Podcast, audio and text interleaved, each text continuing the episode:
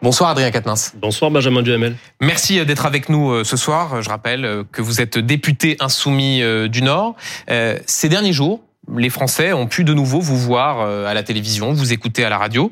Euh, sans doute sont-ils surpris, peut-être choqués aussi de vous voir euh, ce soir sur ce plateau, plus d'un an après votre condamnation en décembre 2022 à, à quatre mois de prison avec sursis pour violence conjugale sur votre ex-femme. Est-ce que vous êtes sûr d'être encore audible Est-ce que vous pensez vraiment que les Français ont, ont passé l'éponge? Il faudrait leur demander. En tout cas, il y en a beaucoup qui souhaitaient ce retour. Et vous savez, moi, je j'évacue pas hein, les questions qui me sont posées à ce sujet. Benjamin Duhamel, d'ailleurs, on peut y réfléchir, mais hum. euh, c'est vrai, dans un, un, contexte de divorce, euh, euh, il y a des éléments, des faits, des erreurs que j'ai pu commettre dans ma vie qui ont été mises en cause. Je ne les ai jamais minimisées et ni banalisées et je les ai immédiatement regrettés, reconnus. Et d'ailleurs, je n'ai même pas attendu d'être mis en cause par la justice pour les reconnaître. Voilà. Ce que je regrette en revanche, parce que c'est vrai que souvent les gens me posent la question, disent est-ce que vous avez, euh, vous regrettez d'avoir finalement reconnu les faits qui vous ont été reprochés? Moi, je regrette pas de les avoir reconnus. En revanche, il y a une chose qui est sûre, puisque c'était sur votre antenne il y a un peu plus d'un an. Euh, ce que je regrette, c'est les mots qui ont été choisis pour ma bah, défense. vous savez quoi, Adrien Quatennens? Je, je, comptais euh, vous interroger sur ce sujet, mais comme vous y allez, on va écouter cet entretien que vous aviez fait avec Bruce Toussaint et on en parle juste après. Écoutez. Ce que je vis depuis euh, maintenant quatre mois, c'est d'abord et avant tout une épreuve personnelle. En quelque sorte, depuis qu'il y a cette affaire, il y a un sentiment de pleine puissance et de plein pouvoir, euh, et des choses que je dois accepter que peut-être je ne devrais pas accepter. Voilà, nous sommes le 14 décembre 2022. Euh, quand vous parlez de sentiment de pleine puissance et de plein pouvoir, vous parlez de votre ex-épouse. là, pour le coup, vous comprenez que cette façon, au fond, de vous victimiser est choquée et est précisément donné l'impression de quelqu'un qui, certes, avait admis avoir donné cette gifle à votre femme, mais qui euh, ne comprenait pas la portée de ces actes. Vous avez raison, Benjamin Duhamel. Cette émission, cette interview, je la regrette. Parce que depuis, du temps est passé. Alors, d'abord sur l'aspect privé. Euh, désormais, nous sommes passés à autre chose. Il y a eu un divorce à l'amiable. Il y a une page qui est tournée du point de vue personnel. Mais surtout, il m'a fallu le temps nécessaire pour bien comprendre ce dont il était question. Vous savez, moi, je, vous avez été mal conseillé euh, à l'époque. C'est pas une question non. Vous tenez cette stratégie vous savez, le, de, Vous savez, le euh. premier conseil qu'on m'a donné était celui de ne pas reconnaître, et je n'ai pas respecté ce conseil. Donc euh, les erreurs que j'ai pu commettre, elles m'incombent entièrement. Voilà, et je, je les prends sur moi. Ce que je veux dire simplement, c'est que ce combat, je le menais déjà avant, le combat contre les violences faites aux femmes, et c'est un combat que je veux pouvoir continuer à mener aujourd'hui. Je l'ai dit, euh, la justice, elle a fait son travail en ce qui me concerne. Les faits qui m'ont été reprochés ont été, ont été condamné, Mais par contre, il manque beaucoup de moyens pour la justice. C'est-à-dire que parfois, vous savez, moi, j'accompagne même comme député des personnes qui sont euh, victimes alors, en plus, il y a une gradation des faits. Hein. Il y a des faits qui m'ont été reprochés pour lesquels j'ai été condamné, mais il y a des faits aussi autrement plus graves. Et vous savez, la justice. vous, elle parlez des, Attendez juste, Benjamin Diamel, juste parce que c'est important. Euh, encore hier, on a eu l'information, on arrive maintenant au 24e féminicide depuis le début de l'année. Les associations, notamment celles qui m'ont accompagné, elles demandent des moyens supplémentaires. Je voudrais qu'on s'arrête là-dessus une seconde. Il y a le droit, et de ce point de vue-là, vous n'avez pas été condamné à une peine d'inéligibilité. Mais il y a la question de l'exemplarité. Euh, quand on est un représentant de la nation et qu'on veut précisément, comme vous le faites à l'instant, euh, souligner les carences qu'il peut y avoir dans le système judiciaire quant à la prise en compte des violences sexistes et sexuelles. Est-ce qu'au fond, vous n'êtes pas totalement disqualifié pour parler de cela, compte tenu de la condamnation euh, dont vous avez fait l'objet? C'est pas à moi de répondre à cette question, Benjamin Duhamel. Mais si je devais euh, y contribuer, je suis pas certain que la société qui est traversée par cette question, je veux dire, les associations féministes parlent de de continuum en termes de violence. Alors évidemment, il y a une gradation, des mmh. choses extrêmement différentes, etc. Mais euh, si l'idée c'est de mettre au banc toutes celles et ceux qui reconnaissent leurs erreurs et veulent essayer d'être meilleurs, alors je suis pas sûr que la société soit, soit améliorée. L'idée, Adrien Quatennens, est de faire un distinguo entre évidemment le droit à une seconde chance, forme de droit à l'oubli euh, qui peut toucher les citoyens euh, qui sont condamnés, et l'exemplarité requise quand on est un élu de la République. Est-ce que vous comprenez que certains de ceux qui nous regardent se disent être élu, c'est quelque chose en plus encore? Et quand on a été condamné, même si bien sûr il n'y a pas d'inéligibilité, vous avez le droit. Est-ce que sur le plan de la morale, c'est possible d'être de nouveau comme ça audible et de venir sur des plateaux de télé, dans les studios de radio et parler d'actualité? Si on se place sur le plan de la morale, ça veut dire que vous recevez des gens dont peut-être euh, ils ont commis des faits, vous ne connaissez pas lesquels, peut-être un jour ils seront mis en cause, et dans ce cas-là, vous allez euh, rendre impossible toute parole politique. Non, je crois que, euh, au contraire, moi, ce que je veux faire, c'est y compris adresser un message à tous les hommes de ce pays, à toutes celles et ceux qui pourraient un jour être concernés par cela. C'est-à-dire que euh, pas par la demande de la justice, mais par la demande de mon groupe parlementaire. Moi, par exemple, j'ai suivi un stage avec une association Hum. sur les violences intrafamiliales. Il m'a fallu ce temps pour comprendre, apprendre Ouais. et pouvoir aujourd'hui aussi en parler. Alors, je le fais avec beaucoup d'humilité. C'est pas moi qui peux être aujourd'hui la figure de proue sur ce sujet, mais je sais que la société est traversée par ces questions et je le crois, nous avons tous des efforts à faire. Mais Vous savez, ah, on, on a cette semaine euh, euh, rendu hommage à, à Badinter. Badinter, il aimait citer Victor Hugo. Il y a une phrase de Victor Hugo que que, que Badinter citait souvent. Il disait il y a euh, un droit qu'aucune loi ne peut entamer. Le droit de Le devenir droit de meilleur. devenir meilleur, voilà. Et- Et, je pense qu'on peut tous devenir Ouais, ju- Justement, je vous posais une question là-dessus sur ce sujet, mais un, un mot encore sur cette question de- de- d'exemplarité. en 2017, euh, votre candidat, Jean-Luc Mélenchon, considérait que quelqu'un qui avait un casier judiciaire qui n'était pas vierge ne pouvait pas se présenter à une élection. Euh, pourquoi ce qui était valable en 2017 euh, ne le serait plus aujourd'hui Sauf erreur de ma part, Benjamin Jamel, c'était pour des faits de corruption. Non, c'était pour les faits. Non, il me semble que c'était pour des faits de corruption.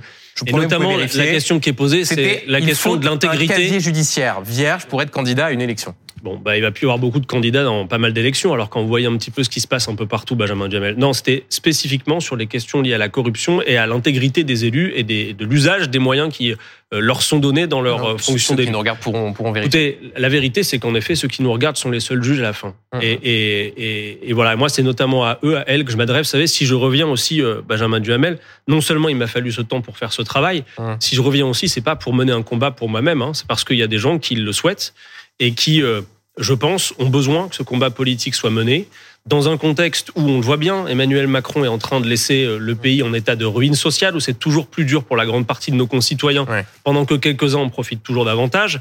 Et euh, dans ce champ de ruines, on est dans une course de vitesse avec l'extrême droite, où elle est en avance sur nous. Et, Et donc, on, moi, je veux contribuer à ce combat-là. Mais et on va en et une dernière fois, instant. juste, euh, euh, j'aimerais que les choix que j'ai faits, et notamment le choix de reconnaissance, Ouais. de reconnaître mes erreurs, j'aimerais que ce choix puisse être utile, notamment pour ce combat. Vous savez, je vous le disais, je veux, je veux avoir un mot pour elle, Benjamin Duhamel, parce que moi, je m'appelle Caténins et je suis un homme qui a des responsabilités publiques, donc la justice a parfaitement fait son travail, de manière extrêmement rapide dans ce qui m'a concerné, pour les faits qui m'ont été reprochés. Mais comme député, vous le savez peut-être pas, j'accompagne des femmes qui ont porté des plaintes, qui ont des constatations de médecins légistes pour des faits extrêmement graves Hum. et qui depuis deux ans n'ont aucune suite, alors que ce sont les mêmes commissariats, les mêmes juridictions. Attendez, attendez, Et de la même manière, les associations qui réclament des moyens. J'entends ce soir votre, votre volonté d'expliquer que vous avez évolué sur cette Mais c'est question, pas que vous moi. accompagnez. Non, non, mais, vous l'avez bien compris, oui, mais c'est qu'il y a un combat à mener. oui, mais la question est importante. Vous citiez il y a un instant, euh, de fait, Victor Hugo, le droit de devenir meilleur. Euh, quand on sait la stratégie de, de conflictualité permanente qu'il y a à la France insoumise, euh, une forme aussi d'intransigeance. Est-ce que vous pensez vraiment que vous et vos camarades auraient, comment dire, permis à quelqu'un dans une autre famille politique cette même deuxième chance que vous demandez aux Français de vous, de vous concéder. Est-ce que vous auriez eu la même mensuétude Mais Benjamin Jamel, d'abord, je vous me défie de trouver une seule fois euh, un propos de ma part ou d'un de mes camarades qui demanderait euh, sans aucune, euh, comment dirais-je, sans, sans aucun détail des démissions, etc. Mais surtout, euh, c'est quand même le combat historique aussi de la gauche Hum. que de penser à la question de la justice euh, réhabilitative. C'est nous Alors, qui avons savez, fait des Quatennens, il y a un propositions exemple en ce assez, sens. assez précis, peut-être quelqu'un que n'est pas connu du grand public, Jérôme Perra, qui était conseiller du président de la République en 2022, euh, qui voulait être investi, être candidat aux législatives. Il avait été condamné pour violence conjugale. À ce moment-là, la France insoumise, il y a eu une levée de bouclier. Il a renoncé précisément à être candidat aux législatives. À cette époque-là, il n'y avait pas de question de seconde chance ou de capacité à voilà montrer que au fond euh, cette condamnation euh, avait permis de faire changer la mentalité. À ce moment-là, l'idée de votre famille politique était de dire, comme il a été condamné, il ne peut pas être candidat aux législatives. Je sais en tout cas que pour ma famille politique, ça n'a pas été une question simple à traiter. Ça, c'est clair. Et je mets au défi euh, les autres formations Non, politiques. mais sur cet exemple-là, Non, je- une erreur, je- non, non, mais je, je ne connais même pas les faits qui ont été précisément reprochés à, à Monsieur Violence conjugale, euh, de mémoire, 14 Oui. jours d'ITT pour euh, Ah oui, son épouse. Non, mais écoutez, ce que je veux vous dire, c'est que moi, je considère que ma formation politique aussi euh, a fait avancer euh, le sujet dans la manière de traiter la question. Parce que cette question, malheureusement, et je le déplore avec vous, elle va se reposer. Je veux dire, on est 577 parlementaires sur les bancs, tout le monde a une vie personnelle et potentiellement tout le monde peut commettre des erreurs. Alors évidemment, il y a toute une gradation dans les erreurs. Mais donc la manière dont nos formations politiques traitent ce sujet, elle est extrêmement importante. Et à côté de l'aspect uniquement politique, je le redis, mhm. il y a aujourd'hui euh, une défaillance pour que la justice puisse entendre et prendre en charge l'ensemble des victimes. On voit que ça n'est pas le cas. On voit encore sur votre plateau hier, il y avait cette femme Radija qui est allée jusque sous les fenêtres euh, du ministère de la Justice pour dire que son bourreau allait sortir de prison, et les associations qui réclament des moyens qu'elles n'ont toujours pas. Voilà. Un, mot encore sur euh, précisément les, prises de position de, votre famille politique sur cette question des violences sexistes et sexuelles. Euh, il y a quelques jours, on pouvait entendre la présidente du groupe La France Insoumise, Mathilde Panot, expliquer que dans l'immédiat, il ne fallait plus que le service public diffuse des films avec Gérard Depardieu. Elle citait en l'espèce Cyrano de Bergerac. Est-ce que vous comprenez que quand on écoute cela, on se dit euh, quel incroyable de poids de mesure il peut y avoir quand d'un côté euh, on considère que vous pouvez reprendre des activités politiques au sein du groupe La France Insoumise et quand dans le même temps on dit de Gérard Depardieu qui n'est pas encore condamné, hein, il est mis en examen, euh, que ces films ne peuvent plus être diffusés sur le service public. Il y a une incohérence flagrante. Excusez-moi, mais Gérard Depardieu, il est accusé de quoi, Benjamin Duhamel? Il est accusé de viol et d'agression sexuelle. Ouais, je pense que c'est pas très habile de votre part de tout mettre sur le même plan. Il est présumé innocent, il n'est pas condamné. Ok, alors écoutez-moi. Moi, je vais vous dire quelque chose de très simple sur le sujet. D'abord, les séquences vidéo qui ont été vues de Gérard Depardieu euh, sont abjectes et elles laissent peu prêter, elles laissent peu prester euh, au doute en réalité. Mmh.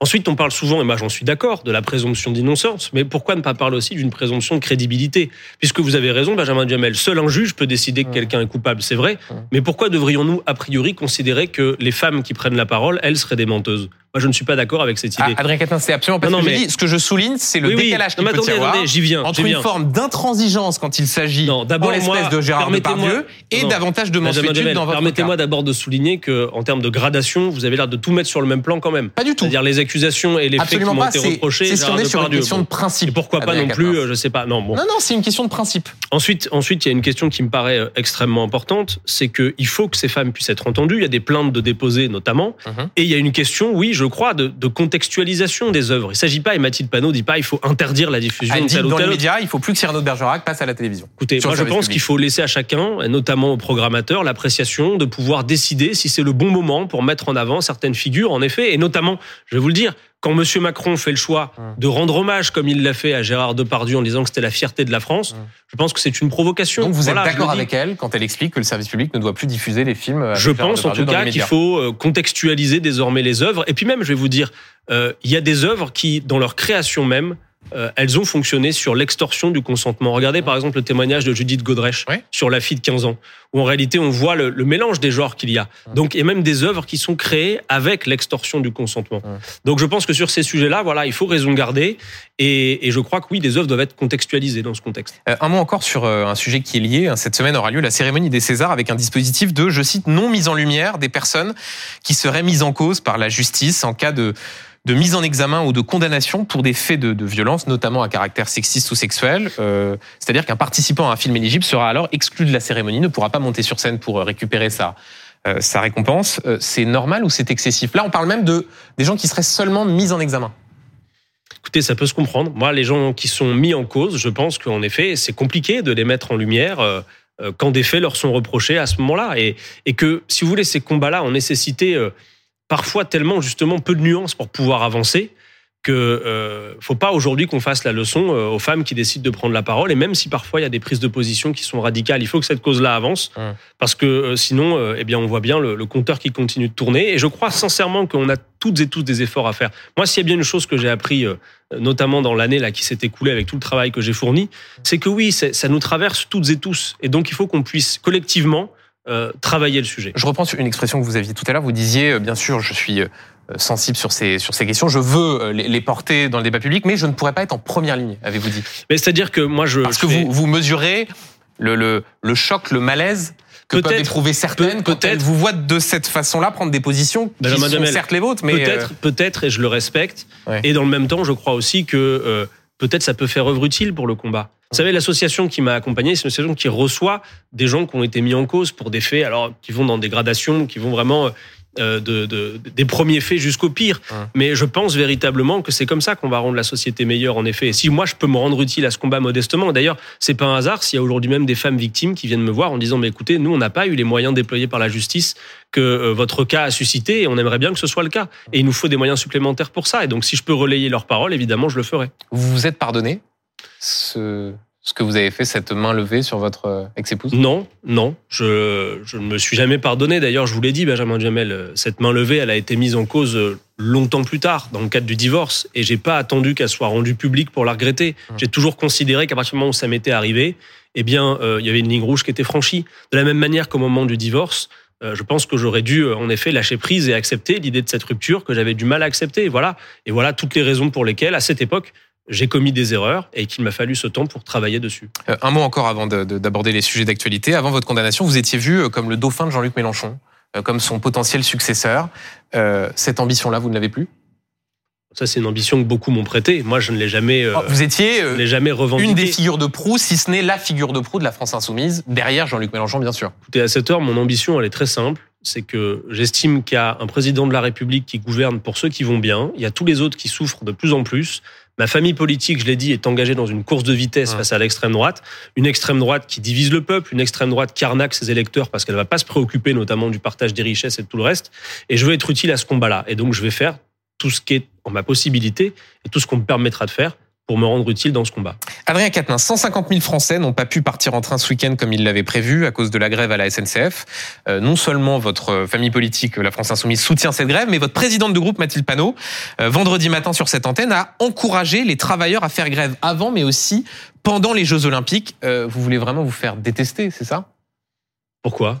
Ah bah parce que quand on voit les euh, perturbations euh, euh, que vivent un certain nombre de Français qui partaient en vacances ce week-end, quand on en rajoute encore plus en disant oui, oui, avant les Jeux Olympiques, pendant les Jeux Olympiques, continuez, on se dit que cette déclaration n'est pas franchement tout à fait populaire. Bon, plusieurs choses. D'abord, Benjamin Duhamel, euh, s'agissant de la grève, oui, c'est clair, la grève, c'est jamais facile euh, pour les usagers qui la subissent. D'ailleurs, elle n'est pas facile non plus pour celles et ceux qui la font, qui, rappelons-le, ne touchent pas de salaire. Et puis, euh, il y a une situation quand même particulière à la SNCF. En six ans de macronisme, c'est euh, une centaine de gares qui ont fermé. C'est, euh, je crois, euh, 7000 suppressions de postes. Mmh. Euh, le fret ferroviaire qui est cassé également, avec entre 2009 et entre 2006 pardon et 2019 une division par deux des marchandises qui sont passées sur le rail. Alors vous évoquez les des lois de ouais. libéralisation. Alors Bon, vous évoquez des chiffres, je vous en donne d'autres. Euh, les salaires à la SNCF qui ont augmenté de 17% les primes en Benjamin trois ans. Duhamel. Oui, salaire prime incluse. Ah ben, Selon non, l'opinion- non, c'est justement non, là mais, le ouais, blesse. attendez. Non, Selon non, l'opinion, le salaire brut médian d'un vous voulez contrôleur de de, TGV précision, est de 45 000 euros euh, annuels. Est-ce que vous considérez vraiment que le cas des contrôleurs de TGV, euh, c'est le meilleur exemple d'une profession précarisée? En tout cas, je pense qu'ils ont raison de revendiquer. Je pense que la direction de la SNCF avait pris des engagements, notamment en 2022, sur le fait que, par exemple, il y ait deux contrôleurs par train, ce qui me semble pas être de trop. Mmh. Quand on pense à la question de la sécurité et de la, la sûreté euh, euh, en trajet, je sais que le PDG, par exemple, de la SNCF gagne à peu près 15 fois euh, ce que gagne le, le contrôleur. Mmh. Donc moi, je pense que ces revendications, elles sont tout à fait légitimes. Et, et Vous vous, savez, allez, et vous de la même aussi- manière, de la même manière, Benjamin Duhamel, que plutôt que de dire euh, et de parler, comme on l'a entendu parfois, de prise d'otage, ce qui franchement dans le contexte en plus est assez mal inspiré, euh, plutôt que de voir ça, euh, voyez plutôt euh, en quoi les agents de la SNCF se battent aussi pour l'intérêt général. Parce qu'on nous a vendu l'ouverture à la concurrence, mais vous savez que, euh, par exemple, euh, à la SNCF, SNCF Voyage reverse 60% de ses bénéfices à l'entretien des réseaux. Les concurrents peuvent pas prétendre en faire autant. Mais Donc moi, je, reviens aussi- sur ce que disait Mathilde Panot. Vous dites aussi, vous incitez les salariés de la SNCF ou d'autres secteurs dans les transports à faire valoir leurs revendications avant ou pendant les Jeux Olympiques. Bien sûr, mais tout à l'heure, je pense que vous allez recevoir le ministre Marc Fesneau sur la question des, des agriculteurs. Ouais. Les agriculteurs, leur revendication principale, c'est pareil, c'est de vivre correctement de leur travail. Petite différence de Non, mode on de va- vie oh, et de rémunération entre les contrôleurs de TGV et les agriculteurs. Bien sûr, il ne s'agit pas de les mettre sur le, là-dessus. sur le même plan. Mais en attendant, euh, vous avez remarqué que pendant le mouvement des agriculteurs, il y a eu une relative bienveillance à l'égard des blocages et des grèves. D'un Ouais. coup d'un seul, d'ailleurs, le, le fameux euh, tu salis, tu nettoies de Gabriel Attal, il a eu euh, un peu d'indulgence. pas non plus tout à fait les Mais mêmes d'ailleurs, c'est perturbations, très même bien si parce je, que les agriculteurs ont y avait raison, Non, mais raison C'était pas les mêmes perturbations. de se pas mobiliser. Un week-end de départ en vacances avec 150 000 Mais attendez, usagers. quelque chose me vient là, Benjamin. Ouais. Il vous arrive de partir en vacances, vous. Ouais, je vous confirme. Oui. Vous êtes content de partir en vacances. Mhm. Vous savez pourquoi vous vous, aussi, le- j'imagine. Bien sûr. Vous savez pourquoi vous le pouvez Oui, parce que euh, le Front populaire a Ah. permis les congés C'est payés, bien de le dire, une quand conquête même. sociale. Mais attendez, l'idée Ah ouais. ici, non mais l'idée ici n'est pas de, euh, comment dire, de ne pas voir le, le- Parce que regardez les conséquences des instant. mobilisations sociales. C'est jusque là. Petite page de publicité Pardon, pour la vous- grève. attendez, Même juste, si vous faites le parallèle avec les congés payés. Là, c'est une revendication catégorielle. À l'époque, quand euh, quand le Front populaire se bat pour mettre en place les congés Et- payés, c'est mais pour tout le monde. parfois, les revendications catégorielles, elles c'est profitent ensuite à tout le de monde, pour que les primes puissent être incluses dans leur salaire. Non, mais regardez quand même. Exactement, Ça concerne pas exactement tout le monde. 68 plus 35% du SMIC, plus 10% de salaire pour tous. Ouais. En 36, plus 30% de salaire, deux semaines de congés payés, c'est pour tout le monde, les ça. augmentations successives. Et bien peut-être qu'après les standards vont se développer pour tout le monde Ouais. et que là où on permet d'augmenter les salaires, et ben on puisse le faire. Voilà. Vous savez, Benjamin Jamel, moi je vais, puisque je suis pas certain qu'après euh, le fil de notre entretien nous permette de parler encore de la situation sociale dans ce pays. Moi je voudrais juste euh, vous donner euh, rapidement quelques chiffres, mais le bilan d'Emmanuel Macron, puisqu'on va arriver quand même à la fin de son quinquennat euh, bientôt. Euh, en France, les 4 milliardaires les plus riches ont vu leur fortune augmenter de 87% depuis 2020. Dans le même temps, 90% des Français se sont appauvris.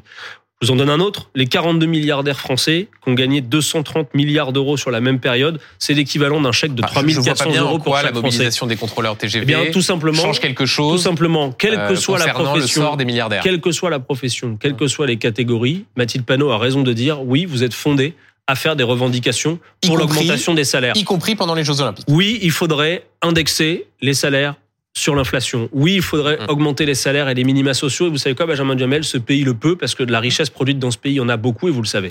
Adrien Quatennens, l'opposant historique de Vladimir Poutine, Alexei Navalny, est donc mort en prison vendredi. Euh, Jean-Luc Mélenchon lui a rendu hommage sur les réseaux sociaux. Ouvrez les guillemets. Honneur à la mémoire de Navalny, au-delà des désaccords, honneur à sa résistance. Le même Jean-Luc Mélenchon qui qualifiait en 2015 Alexei Navalny d'antisémite et raciste. Euh, J'ajoute que Manon Aubry, votre tête de liste aux européennes, députée européenne, s'est abstenue sur une résolution condamnant l'empoisonnement d'Alexei Navalny. C'était en septembre 2020. Est-ce que vous êtes vraiment les mieux placés pour lui rendre hommage? Euh, je crois oui pour plusieurs raisons. D'abord, bon, euh, disons les choses pour commencer, c'est que Navalny était un opposant politique qui a été emprisonné pour ce fait Mhm. et nul ne doit être emprisonné ou mis dans les geôles pour être un opposant politique. C'est donc un crime odieux qui lui a été fait dont la responsabilité va directement à Vladimir Mhm. Poutine. Évidemment, nous avions des désaccords avec Voilà, pardon, c'est pas des désaccords. Navalny. Antisémite et raciste. Alors, mais euh, même vos confrères de France Info ont fait un très bon papier sur ces prises de position passées. Euh, en disant que Alexis Navalny- qu'il avait épousé les combats nationalistes, ça ne faisait pas de lui. Voilà, mais un depuis, antisémite non, et mais de- et depuis d'ailleurs, euh, Benjamin Duhamel, son combat principal était contre la corruption. Absolument. Mais en réalité, euh, nul ne doit être inquiété, malgré nos désaccords, nul ne doit être inquiété pour ces prises de Alors position. pourquoi Manon. Aubry, en septembre 2020, Alors attendez, j'y viens. D'abord, parce que vous avez- euh, l'empoisonnement d'Alexei. Navalny Nous avons voté au Parlement européen, notre délégation a voté l'ensemble des résolutions dénonçant la manière dont était traité Monsieur Navalny, Non, Navalny, en septembre sauf- 2020, abstention. sauf celle qui faisait un package avec la situation de l'Ukraine et de la montée des tensions euh, qui se faisait jour à ce moment-là. Toutes les autres ont été votées. En revanche, au Rassemblement national, ça je peux vous le dire, au Parlement européen, le groupe dans lequel siège Monsieur Bardella, eux ont voté 100%. Non, mais qu'il y ait des contre- hypocrisies au Rassemblement contre, voilà. national, Ah ben c'est sans doute vrai, mais je maintiens Par contre, que vous quand savez, on s'abstient sur une résolution qui condamne l'empoisonnement d'un opposant politique à Vladimir Poutine, est-ce qu'on est vraiment les mieux placés toutes derrière celles, non, non, il n'y a pas d'abstention Est-ce que c'est pas des larmes de crocodile La, la seule, non, non, la seule résolution que vous avez prise en exemple est une résolution qui a impacté tout un tas d'autres choses avec lesquelles nous n'étions pas d'accord. Pour autant, je vous le dis, à chaque fois que des résolutions ont été prises Hum. dénonçant les traitements contre Monsieur Navalny, notamment son emprisonnement et l'empoisonnement, nous les avons votées contrairement au Rassemblement national. D'ailleurs, Benjamin Duhamel, je vous demanderai aussi d'avoir l'honnêteté de dire que vous vous trouvez en face de quelqu'un qui représente la seule formation politique en France, la seule, qui a reçu des opposants russes à Vladimir Poutine. Oui, Benjamin Duhamel. Oui. Nous avons Et dû aussi passer...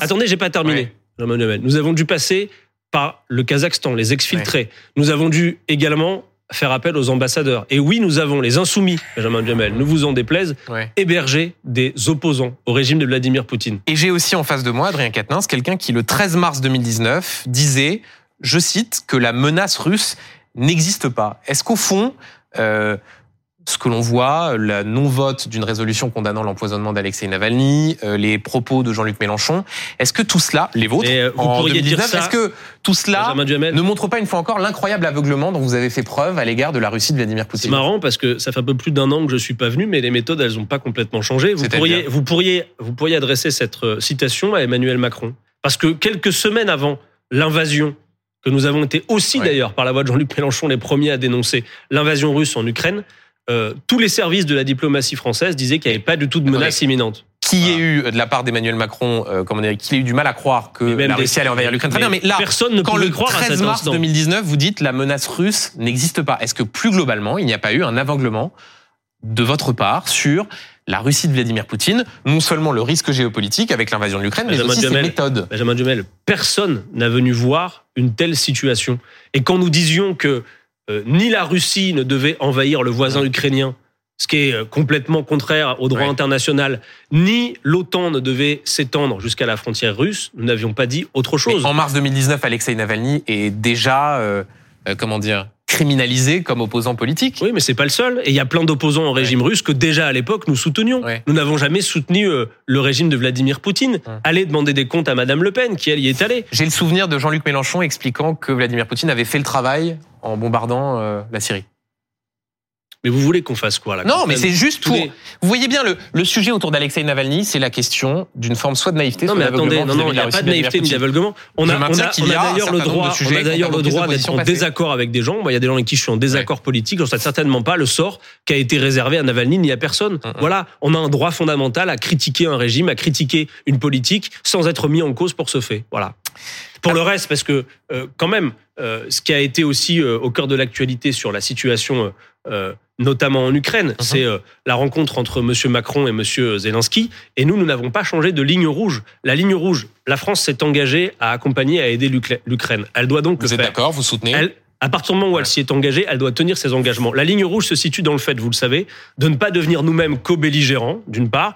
Et puis ensuite, il y a toute la question qui va notamment se traiter au moment des élections européennes sur, savez que beaucoup proposent, l'adhésion de l'Ukraine à l'Union européenne. Et vous y êtes opposé. Là-dessus, nous sommes en désaccord, et notamment pour une raison. On a parlé d'un mot tout à l'heure d'agriculture. Mm, mm, mm. Allez demander aux syndicats agricoles ce qu'ils pensent, ne serait-ce que de la levée des taxes et ce qu'elle a produit, par exemple, sur le poulet, où c'est une catastrophe. Mm, Donc, euh, euh, j'attire votre attention sur le fait qu'on peut pas, euh, parce qu'il y a ce conflit et parce qu'il y a euh, l'action détestable de la Russie en Ukraine, Mm. eh bien, en quelque sorte, nous faire avaler de force euh, euh, l'adhésion de l'Ukraine à l'Union européenne. Adrien Quatennens, autre sujet euh, géopolitique, le président brésilien Lula a accusé ce dimanche euh, Israël de commettre un génocide euh, à l'égard des Palestiniens euh, à Gaza. Euh, il a également fait un parallèle avec la Shoah. Ce qui s'est passé, je cite, s'est déjà produit lorsqu'Hitler a décidé de tuer les Juifs. Voilà ce qu'a dit le, président du Brésil, Lula. Euh, c'est un ami de Jean-Luc Mélenchon, c'est un ami de la France insoumise. Ça veut dire que vous êtes d'accord avec lui?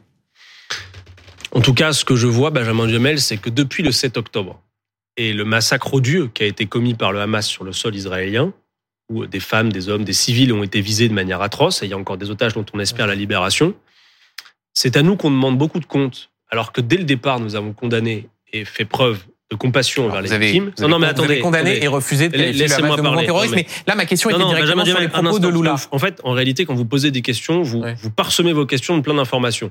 Vous dites, vous avez Là, la question, elle refusé de qualifier le Hamas. Vous De pourriez dire la même chose à vos collègues de l'AFP qui ne qualifient pas le mouvement Hamas euh, de terroriste. Et pour des raisons. pas- et qui ne sont pas des pour des raisons- politiques non, non, mais bien et que sûr. je n'ai pas l'occasion donc, il y a des- il y a d'interviewer. des raisons euh, à ça. Et on pourrait en parler longtemps. C'est-à-dire, on peut parler d'actes terroristes, on peut parler de crimes de guerre, sans nécessairement s'embarquer Hmm. dans une vision du monde qui nous emmène au choc des civilisations qu'on connaît. Alors sur les Ce que je propos veux de dire, Lula, alors, sur les propos de Lula, Ce que je veux dire, c'est Est-ce que, que vous êtes sur, les propos, vous sur les propos de Lula, Benjamin Duhamel, ce que je veux vous dire, c'est que maintenant, c'est à votre tour, à vous, journalistes, parce que vous en recevez ici des gens. Plutôt que de demander des comptes aux insoumis, allez maintenant à présent, et moi, je vais vous regarder faire, vous et vos collègues, allez demander des comptes à toutes celles et ceux qui, depuis le 7 octobre, de l'extrême droite jusqu'à la Macronie et même une Mm. partie du Parti socialiste, nous expliquent que les civils qui seraient morts à Gaza seraient, je cite, des dommages collatéraux, qu'en réalité, ils n'auraient pas été visés.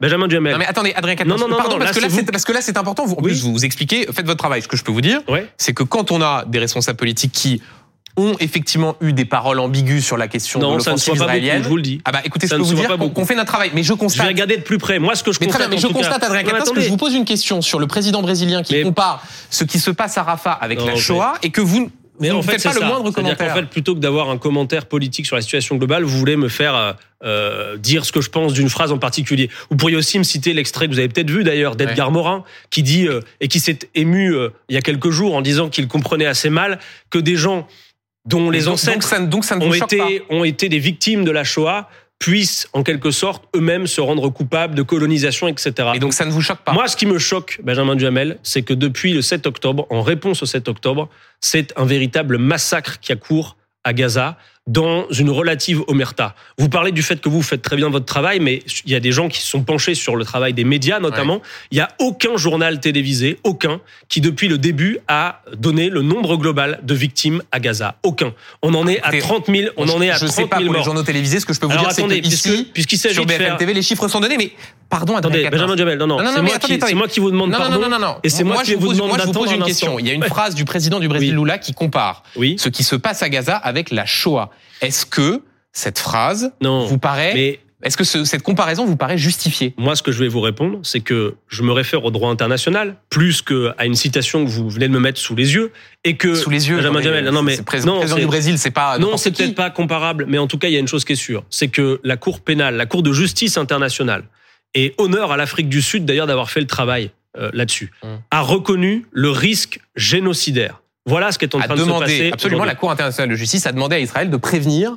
C'est plus que ça, Benjamin. Duhamel, parce que ça veut dire que donc, sur les cinq critères qui permettent d'établir le fait qu'il y a un génocide, on a déjà quatre qui sont établis, mais surtout, ça veut dire que tous les États qui sont signataires de la Convention contre le génocide, et notamment la France, sont sommés d'agir. Benjamin Duhamel, vous savez, cette semaine à l'Assemblée nationale, nous avons reçu des médecins français qui reviennent de Gaza. D'accord? Vous savez ce qu'ils nous disent? Ils nous disent que sur 100% des gens qu'ils ont eu à soigner, ils n'ont vu aucun combattant. Que des civils. Beaucoup d'enfants. Mmh. Des enfants à qui on tire dans la tête. Une infirmière a raconté cette histoire d'une petite fille de 7 mois. Toute sa famille a été décimée par les bombardements. On lui a amputé les deux bras. Et le médecin disait, je l'ai sauvée et je m'interroge sur le fait de savoir si j'ai bien fait de sauver cet enfant. Elle a perdu toute sa famille et elle est amputée des deux bras. C'est un véritable massacre. Et en revenant en France, il disait, mais ce monde est fou. On ne comprend pas qu'il y ait cette espèce d'omerta autour de ce qui est en train de se passer, d'autant plus quand on parle de risque Et, génocidaire. et Alors, le président de la République euh, a euh, expliqué qu'une offensive israélienne à Rafah aboutirait à un désastre humanitaire sans précédent, euh, en évoquant il y a quelques jours un bilan humain et une situation humanitaire Le président de la République maintenant doit passer des mots aux actes. Ça Ouais. suffit. Je l'ai entendu moi il y a Ouais. quelques jours dire que, y compris la reconnaissance de la Palestine n'était plus un tabou pour la France. Je lui dis, Monsieur le président de la République, honorez notre pays tant qu'il est encore temps, même s'il est un peu tard, et faites ce qu'il faut faire. C'est la raison pour laquelle, notamment euh, par la voix de Mathilde Panot euh, au groupe parlementaire Insoumis, nous avons déposé une proposition de résolution qui demande l'embargo sur les armes. Il n'est pas question que la France continue à livrer des armes à Israël. Elle en a déjà livré beaucoup. Nous demandons la reconnaissance de l'État de Palestine et qu'enfin une solution diplomatique soit trouvée avec, comme prémisse de tout ça, le cessez-le-feu. Pardon, je vais y revenir. Euh, Est-ce que vous êtes choqué par les propos du président brésilien qui fait une comparaison entre la Shoah, 6 millions de juifs exterminés pendant la Seconde Guerre mondiale, et ce qui se passe en ce moment? À Rafah, aussi meurtrière soit euh, l'offensive israélienne, aussi disproportionnée Est-ce que vous êtes choqué par ces propos? Je suis davantage choqué par ce qui se passe véritablement aujourd'hui à Gaza et au risque génocidaire. Et je pense qu'on n'a pas besoin de discuter pendant euh, des heures de ce qu'a dit euh, Lula. Non, il n'y a pas de, de signe égal à mettre entre la Shoah et ce qui est en train de se passer. Non, mais c'est difficile à Pour autant, vous- mais non, c'est pas difficile, c'est juste Non, que c'est pas intéressant. En ah fait, bah, je pense que. mais non, mais oui, non, mais voilà, Excusez-moi, président du Brésil, Oui, oui, bien euh, sûr, qui est en plus euh, quelqu'un dont Bien vous êtes sûr, proche, c'est assez euh, légitime Bah oui, là, écoutez, s'il faut faire un peu preuve de, de moins de nuances Hum. aussi sur cette question-là pour se faire entendre, alors je supporte qu'on fasse preuve d'un peu moins de nuances. Oui, Ah, ça, c'est parce sûr qu'il que serait, il serait vraiment temps de se réveiller. ça, c'est sûr qu'en l'espèce, moins Parce de que vous nuances, savez, faire une comparaison, Toutes euh, celles ouais. et ceux, euh, si importants personnages de l'État qu'ils soient, que vous avez reçus, Hum. qui ont parlé de droit inconditionnel d'Israël à se défendre. Et on leur a etc. posé la question. Mais tout cela, va falloir les rattraper par le col, Ouais. Benjamin Duhamel, leur poser la question. Parce que ce qui est en train de se passer là-bas, c'est un génocide. Les médecins, eux, nous le disent. Vous parlez de risque génocidaire, ils nous disent c'est pas un risque génocidaire là-bas. C'est un génocide vous allez qui est en plus cours. loin que euh, ce que dit la Cour internationale. Moi, je vous répète ce que disent les médecins, en tout cas. Euh, Adrien Quatennens, quelques questions politiques pour terminer. Dans moins de, de 4 mois euh, auront lieu les élections européennes. Euh, dans les sondages, la liste de Raphaël Glucksmann, soutenue par le Parti socialiste, devance la liste insoumise de Manon Aubry. Vous n'êtes plus le pôle moteur à gauche? On va voir ce que ça donne. D'abord, moi, il y a une chose qui est, qui est absolument certaine, c'est que je déplore que la NUPES, qui est née après l'élection présidentielle de 2022 et, et les 22% de Jean-Luc Mélenchon à l'élection présidentielle, qui a réussi le succès qu'on lui connaît au moment des élections législatives, euh, n'est plus court aujourd'hui. Hum. Et d'ailleurs, c'est notre souhait, nous, de poursuivre cela. Que montrent les sondages en ce moment, Benjamin Duhamel? Ils montrent que vous avez d'abord un fait qui est quand même assez intéressant, c'est que le macronisme est quand même en rude déclin. hein, c'est une chute très nette, compte tenu de tout ce qui se passe dans le pays et de la souffrance sociale dont on a parlé tout à l'heure notamment. Que le Et puis vous avez euh, l'extrême droite, l'extrême droite qui est en, en, dynamique. Et nous, on serait réduit à quoi? À rejouer un match des gauches à cette occasion? Non, ça n'est pas possible. Je pense que c'est absolument irresponsable.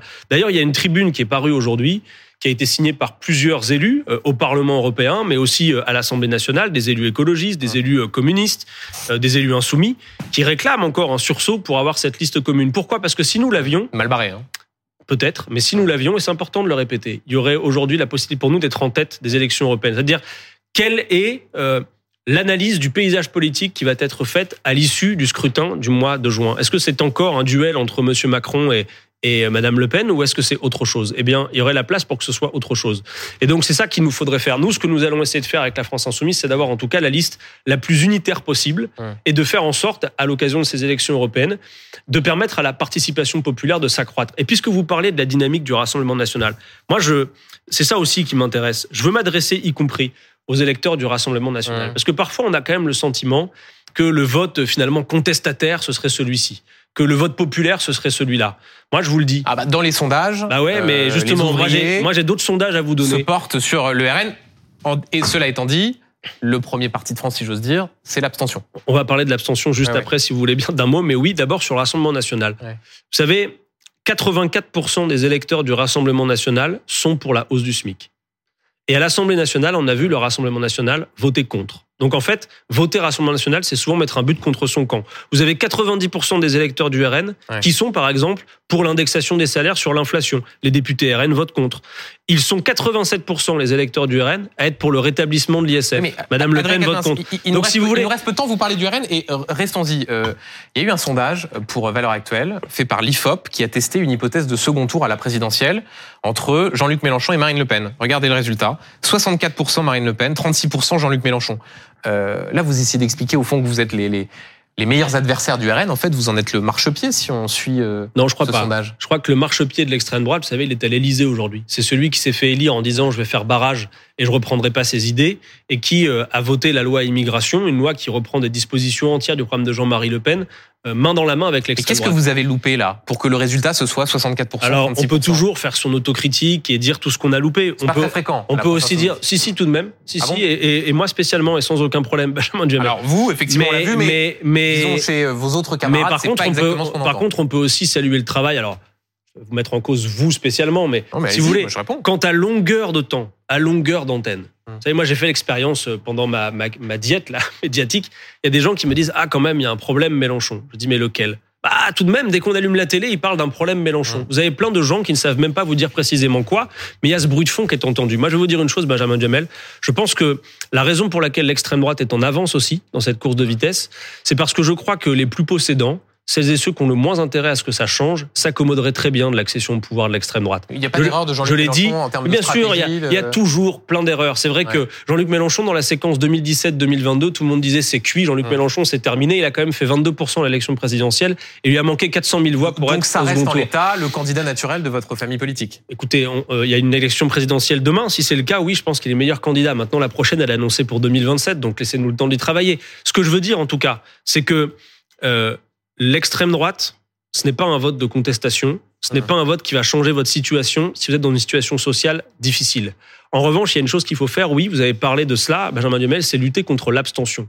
Et vous ne savez peut-être pas, mais il y a 20% du corps électoral, ça représente 10 millions de personnes, qui est pas ou mal inscrit sur les listes électorales. Et le gouvernement s'en accommode très bien. Comment se fait-il, alors que nous avons une élection européenne dans quelques mois, que M. Darmanin, ministre de l'Intérieur, qui est responsable des élections, ne lance pas une grande campagne d'inscription sur les listes électorales dans ce pays. C'est à nous de nous en charger. Alors nous avons fait ce que nous avons pu, nous allons continuer. Il y a une campagne qui est en cours. Allez sur le site onvoteinsoumis.fr et vous pouvez vérifier votre situation électorale. Mais il faudrait concourir à l'inscription sur les listes électorales pour que la participation s'accroisse. Vous ne le croyez pas? Moi si. Merci beaucoup, Adrien Quatennens, d'avoir été l'invité de, de C'est pas tous les jours dimanche. Merci à vous.